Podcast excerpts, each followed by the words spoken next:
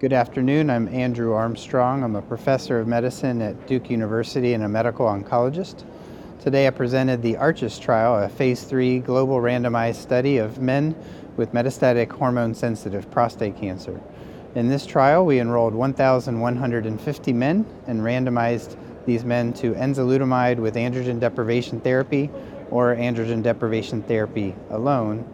In this trial, the primary endpoint was called radiographic progression free survival. That's the time that a patient has until there's imaging progression of metastatic disease or death. This trial met its primary endpoint and demonstrated a, a statistically and clinically meaningful improvement of about 60% in the risk of progression or death over time.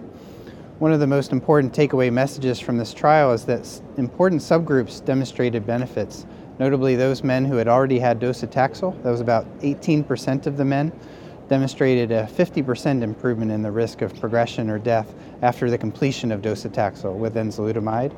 And another important subgroup, the patients with low volume disease, that's oligometastatic prostate cancer, had a significant improvement of about 70% in the risk of progression over time. Other secondary endpoints we saw were improved uh, statistically and clinically meaningfully delays in castration resistance, PSA progression, and the time to next therapy, which was typically docetaxel or abiraterone in this global study.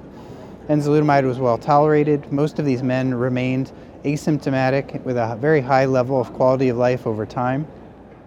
We did see some side effects as expected with enzalutamide, such as fatigue, high blood pressure, slightly higher risk of falls, emphasizing the importance of blood pressure monitoring and exercise for these elderly men.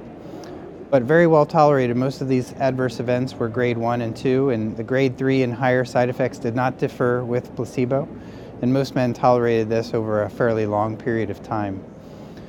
In conclusion, ARCHES was a positive phase 3 study establishing enzalutamide as an effective option for men, regardless of disease pattern of spread, disease burden, and the receipt of prior docetaxel, offering a new option for men with hormone sensitive prostate cancer. Thank you.